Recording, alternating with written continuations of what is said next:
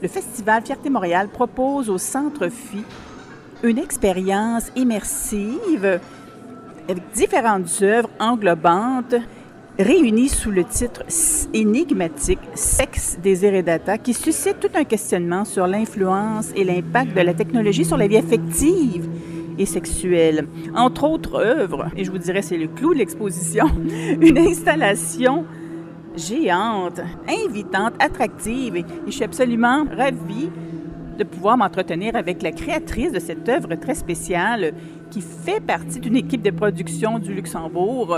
Elle va m'expliquer un peu quelle est cette équipe, les particularités du fonctionnement de cette équipe, mais on en a tout un résultat ici au Centre Phi. Bienvenue. Merci, merci. Bah, écoute, oui, je suis Laura Manelli, donc je suis luxembourgeoise. Oui, Laura Manelli, merci. Effectivement. Et euh, donc oui, le, cette exposition a été euh, co-réalisée et co-créée avec euh, Aban, qui est un studio de production au Luxembourg. Et moi, je suis une artiste, et du coup, ce sont mes producteurs. Et, et donc pour l'exposition pour Sexe, Désir et Data, qui est essentiellement un sujet euh, du coup, où tout se passe dans des relations intimes, virtuelles, euh, euh, de data dating, donc les algorithmes derrière l'écran. Vibrato, donc l'œuvre que je présente, elle, en fait, pose un peu la question, mais sans un corps, comment on peut désirer sans un corps qui est train? Et donc ça, fouille et ça, les auteurs étaient très attachés à ce qui est aussi une exploration de la notion de consentement, de la relation à l'autre, de l'intimité. Et du coup, vibrato, ça pose cette question-là à travers un corps. Donc moi, pour créer cette œuvre, je me suis un petit peu... Euh, un, corps, un corps à la fois euh, non humain, mais familier. Ouais, je vais, je vais en venir parce que le narratif, c'est de se dire, comme là, on a Max qui vous accompagne pendant toute l'exposition, qui est un algorithme. Ici, c'est pareil. En fait, c'est un algorithme qui veut avoir un corps et il veut, il veut aussi, lui, avoir une sexualité, un corps, qu'on l'étreint, qu'on le touche. Et donc, le public est invité à, à ça avec cette œuvre. Et donc c'est un corps qui est ambigu, qui n'est pas vraiment humain, qui est aussi un corps machine, parce que c'est la question des algorithmes qui aussi introduisent nos corps et nos objets. Est-ce qu'on peut désirer un objet, un objet sexuel, un avatar, un robot? Ça pose aussi ces questions-là. Donc cette architecture qui est assez imposante au centre-ville, elle essaie en tout cas de reprendre les codes du corps humain. Tout est à la fois ambigu et très suggéré. On peut aussi pénétrer cette œuvre. Ça permet de fouiller une sexualité plus mécanique, c'est-à-dire qu'en extérieur, on a des zones érogènes, il faut la chercher, il faut chercher euh, les points sensibles, et quand on touche, bah, il y a l'entité, il faut aussi voir une entité, euh, à des Il y a toute une expérience que vous proposez au public. Écoutez, je, viens de la faire, alors j'ai été renversée. Ben oui, donc euh, on a ces trois zones érogènes où le corps frissonne et on a la, la lumière aussi, ça glow. Et quand c'est bleu, c'est pas parce que votre corps a une réaction physique qu'il est consentant dans la tête. Et quand vous pénétrez à l'intérieur, j'étais très attachée à dire que le corps, il n'est pas simplement physique. C'est-à-dire que vous cherchez aussi quand vous êtes euh, là, je suis à côté de vous, je ressens des choses, c'est impalpable. Quand on fait, quand on est dans l'acte sexuel, on a aussi une, recherche de vibration, de connexion à l'autre. Et donc c'est pour ça qu'il y a un corps sonore. Vous pénétrez le corps sonore et à l'intérieur de ce corps, vous avez des vibrations. Euh, et donc quand vous passez votre corps, le public passe le corps dans ces vibrations complètement invisibles, bah, on entend du son, c'est matérialisé par du son. Et vous pouvez la faire osciller avec votre corps ou votre main, ce qui lui donne une connotation sexuelle ou pas. Et évidemment, c'est des cris électroniques, puisque c'est toujours l'algorithme, mais vous êtes aussi plongé dans une nappe sonore de, dont le compositeur est Damiano Picci, qui est aussi le compositeur de toute l'exposition euh, Sex, Désir et Data. Et, euh, et, donc voilà, vous avez cette sensation-là euh, grâce, grâce à, cette, à ces ondulations sonores. Oui, c'est absolument fascinant. Alors là, on a, on a eu l'intention vraiment de rapprocher euh, la machine de l'expérience sexuelle humaine. Oui, et très, et très sensible aussi, hein, parce que évidemment, euh, c'est pas possible. Un, un algorithme n'a pas de sentiments, n'a pas de sensations, n'a pas de. Donc il faut pas oublier tout ça. Donc cette œuvre aussi, on voit très bien qu'il y a un corps machine. Euh, ça explore ça, mais c'est pas pour autant que on peut ne pas ressentir des choses. Enfin, les Japonais, en tout cas, travaillent beaucoup sur l'empathie avec les objets notamment sexuelle, mais aussi pour des personnes plus âgées. C'est possible. Donc comment on réussit ça? Il y, a, aussi un, être humain derrière cette création. Il y a une artiste. Quelle a été votre expérience? quels ont été vos codes pour parvenir à cette, euh, cette création vraiment étonnante? Alors pour moi, c'était très important. Alors il y a vraiment deux manières d'appréhender cette œuvre, l'extérieur et l'intérieur. Donc là, vraiment, je me suis basée sur le fait que... Alors, une grosse inspiration, c'est Frédéric Kissler, qui est un architecte, parce que je suis de formation architecte. Et Frédéric, intéressant. Ouais, et Frédéric Kissler, euh, déjà, lui, il a travaillé beaucoup sur des architectures organiques. Euh, les architectures du ventre, euh, de, une espèce d'architecture sans fin. Donc c'était toujours très rond. Aussi pourquoi? Parce que la vision se perd quand c'est très rond. C'est très important qu'on tourne autour de cette œuvre et de ce corps. Il a, il a réintroduit quelque chose de très archaïque dans l'architecture, une architecture psychologique. Parce que là, on, doit être face à une corporéité. Moi, j'appelle ça une corporéité.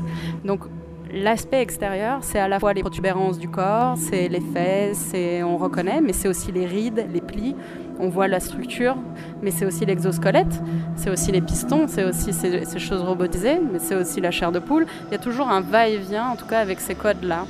Euh, et du coup très organique, très rond aussi à l'intérieur. une inspiration pour l'architecture organique, là, qui est un nouvel, nouveau courant. Exactement, mais il y a vraiment ce va-et-vient entre le corps machine et le corps, euh, et le corps humain. Et à l'intérieur, là, pour le coup, euh, c'était vraiment l'idée de, pénétrer et d'être vraiment dans une. de déstabiliser, tant par le son et le fait qu'il n'y a aucun angle droit et qu'il y a ses lèvres aussi. Donc, euh, on peut suggérer, ça suggère énormément de choses. L'inspiration, par exemple, c'est les tableaux de Georgia O'Keeffe. Qui sont Absolument. C'est exactement ça, parce que j'aime beaucoup Georgia O'Keeffe. Tout le monde. Donc, en gros, elle peint des fleurs de très près. Ça, vous, faites, euh, vous, vous, m'éclairez énormément en ce moment même. Ben oui, donc c'est cette autre source d'inspiration qui, effectivement, on en prend conscience quand vous la présentez. Mais oui, c'est une, une connotation très sexuelle alors que ce sont des fleurs. Et elle-même n'y émet aucun une connotation sexuelle. Et pourtant, elle est reconnue pour ça. Donc c'était vraiment ça que je voulais créer à l'intérieur et d'être vraiment avec cette lumière rouge, euh, d'être vraiment dans un cocon et de se sentir aussi libre de bouger son corps et de jouer aux autres. Et les lèvres aussi fait qu'on a, qu'on a envie de toucher. Et donc, euh, j'aimais bien la chorégraphie des corps et des mains dans l'espace, d'être un petit peu euh, comme ça. Comment a été votre processus de réalisation? C'est une œuvre quand même assez complexe. C'est une œuvre complexe que j'ai évidemment pas réalisée toute seule, notamment Damiano Picci qui est le compositeur, mais aussi qui est à la tête d'une équipe de développeurs, de, toutes les interfaces numériques. Il y a, une énorme équipe au Luxembourg, notamment le studio aussi Velvet Flair. Enfin, il y a beaucoup de gens qui sont. Il y a une énorme équipe derrière ça. Il y a tout ce qui est textile, David et Pichi. Il y a la structure qui est un autre Metal Line, Pierre. Il y a bah, toute l'équipe des Matrix sur tout ce qui est les interfaces numériques. Damiano Pichi derrière le code, Creative Coder et compositeur surtout. On a beaucoup travaillé euh, la, la musique le son. Alors, j'aime pas parler de musique, c'est vraiment des textures. C'est des textures sonores. J'aime... Textures sonores envoûtantes, je vous dirais? Donc voilà, une espèce de plasticité sonore. C'est vraiment ça.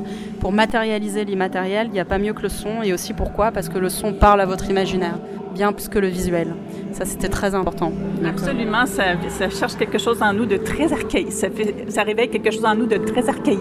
Oui, et ça, je le cherchais beaucoup parce que la sexualité, c'est beaucoup ça. Donc, euh, vraiment, euh, l'intérieur, en tout cas, essaie de chercher ça aussi beaucoup, mais l'extérieur aussi. Et l'intérieur et, l'extérieur marchent euh, très bien ensemble. Il y a vraiment ce côté mécanique à l'extérieur et plus subtil, plus émotionnel. Sa corporéité, pour moi, c'est vraiment euh, ça que je retiens. C'est pas un corps, c'est une corporéité. Émotionnelle. je dois vous avouer que j'ai été marquée par une œuvre, la première œuvre que j'ai vue adolescente. je peux faire quelques rapprochements avec une installation de Judy Chicago, de Dinner Party de Judy Chicago. Je ne sais pas pourquoi je fais un rapprochement. Est-ce que c'est une autre source d'inspiration? Non, euh, je ne la connais pas, mais j'irai voir. C'était une énorme... Euh, on pénétrait à l'intérieur du corps humain, là, de la femme. Eh non, l'autre, par contre, la, grande source d'inspiration, et je pense que vous allez voir le, plus ou moins le rapprochement, même euh, modestement, c'est Anish Kapoor. Parce que j'ai eu, j'ai eu la chance de voir son œuvre Leviathan, si je ne me trompe pas, au Grand Palais à Paris. Et euh, ça reste euh, un de mes chocs euh, artistiques et esthétiques et qui a été évidemment une source d'inspiration aussi. Et lui aussi très connoté alors qu'il n'y a pas... On a vraiment l'impression de rentrer dans l'utérus alors que rien n'est signifié là pour le coup. Mon œuvre est beaucoup plus, il y a plus de, de signifiants parce qu'il faut quand même se projeter. Suggestive. Ouais, plus suggestive. Mais, c'est une première. Vous êtes, vous, exposez, vous présentez cette œuvre-là pour la première fois au Québec. On a cet honneur-là. Ah oui, moi je me sens très chanceuse, oui, ça c'est sûr, c'est une première même mondiale. Euh, toute l'exposition, je me sens très chanceuse aussi parce qu'on a évidemment travaillé beaucoup avec les quatre auteurs. Euh, parce qu'évidemment, j'ai pas, ça a été beaucoup travaillé avec Sam Greffeux, avec Sandra Rodriguez, Annabelle Vizet, euh, et j'en oublie un, c'est sûr. Il y en a quatre, je dis les quatre, je sais plus. Il vous pardonnera, j'en suis sûre, mais elle sera sûrement, elle fait halte ici, mais elle, elle va sûrement voyager cette œuvre. Oui, elle va voyager, ça c'est sûr. Elle est je pense qu'ils ont l'intention de la faire voyager de par le monde, ça c'est évident. Tout a été pensé aussi pour être monté et démonté. Euh, Elle a une place centrale dans l'exposition. Parlez-nous de la place qu'elle occupe dans l'exposition. Vous m'avez dit que vous avez répondu. C'est sûr qu'il y a des organisateurs qui vous ont euh, demandé un peu de vous greffer ce projet, mais... Euh, bah, alors là, ces questions-là, il faut vraiment demander à Sandra Rodriguez et Annabelle Fizet, parce qu'il y a toute une recherche sur le parcours immersif. Je ne pense pas que l'œuvre Vibrato ait spécialement une place centrale. En tout cas, elle ouvre, elle ouvre le sujet euh, probablement chaque œuvre, en tout cas, traite de quelque chose d'assez spécifique. Et effectivement, bon, là, on a une œuvre très grande et qui prend beaucoup de place, donc je pense que visuellement, déjà, elle est très imposante. Mais il y a une grande réflexion sur tout le parcours euh, que le public fait depuis le début jusqu'à la fin. Et, euh, et, par contre, l'équipe était quand même très attachée à ce que tous les sujets par rapport à la technologie et l'influence que ça a sur les sexualités et nos émotions et l'intimité soient traités, en tout cas. Et Vibrato fait partie d'un de ces thèmes euh, qui était important de traiter dans l'exposition.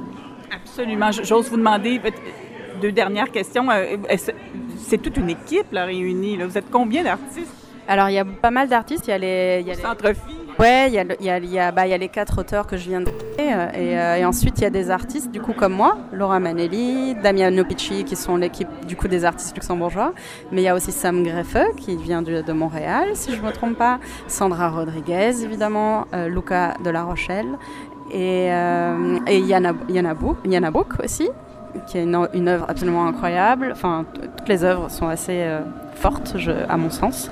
Et, euh, et j'espère n'oublier personne. Oui, il y a tous les confessionnals, il y a le Club Sexy aussi qui a adapté pas mal déjà de, euh, leurs œuvres d'avant et qui les ont adaptées spécifiquement pour SDD, pour donc sexe, désir et data.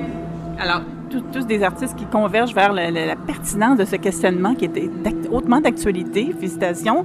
En terminant, euh, en terminant Laura euh, Manelli, si vous nous présentiez un petit, petit bref survol de, de, votre pratique artistique, votre parcours brièvement, de, dans ce que en plus de ce que vous avez mentionné, là. oui, je vais essayer d'être brève. Moi, j'ai une formation d'architecte. Mais euh, dans mes études déjà et très jeune, je me suis intéressée à tout ce qui n'est pas l'espace construit, qui est très important. Donc c'est toute l'architecture des années 60, notamment Hans Hollein qui a proposé une pilule en tant qu'architecture. Évidemment, en ayant cet intérêt-là, euh, je me suis très vite tournée vers le numérique, vers les réalités virtuelles. Mon premier job en tant qu'architecte, ça a été d'installer euh, des institutions, des, artistes ou de réfléchir euh, à Second Life, les mondes virtuels. Donc en 2008, j'ai fondé un, festival qui traitait des, réalités virtuelles mais sans casque, sans masque. C'était vraiment dans les mondes virtuels. Euh, et, voilà, et au fur et à mesure de mon parcours, euh, ça a toujours nourri ma pratique euh, de réfléchir là-dessus, sur l'impact du numérique, des mondes virtuels, sur l'architecture en fait. Est-ce que vous menez parallèlement une carrière d'architecte et d'artiste? Alors j'ai longtemps, j'ai beaucoup pratiqué. Pour moi, c'était très important d'avoir un diplôme en France. On a un diplôme, on a une habilitation à la maîtrise d'œuvre en nom propre. Et euh, je suis une des rares architectes qui a pu faire cette habilitation à la maîtrise d'œuvre en nom propre. Donc vous signez des, plans d'architecte très construits. Félicitations. Oui, sauf que moi j'ai dit à mon jury, je ne construirai jamais. Et que c'est important que les architectes commencent à s'intéresser à l'espace numérique parce que ça vient complètement. Euh, maintenant, c'est assez évident ce que je dis là, mais dans les années 2000, en 2005, c'était encore pas encore très. Les architectes ne le voyaient pas encore venir. Mais du coup, j'ai réussi à valider un diplôme d'architecture euh, sur avec, avec comme sujet les mondes virtuels et en disant je ne construirai jamais, mais ça sera ma pratique. Écoutez, c'est fascinant. Alors, bonne continuation dans cette, euh, cet intérêt, ce vif intérêt pour euh, l'art numérique dans le domaine de l'architecture. Félicitations pour votre œuvre ici. C'est une exposition quand même qui va durer un certain temps, j'ose espérer. Oui, oui, bah là, je crois qu'elle va durer, si je ne me trompe, jusqu'au 31 octobre et après, probablement, elle va bouger. Mais là, il faudra demander au, au centre fille. merci pour cet agréable entretien. Bon retour euh, au Luxembourg. Merci. Merci à vous.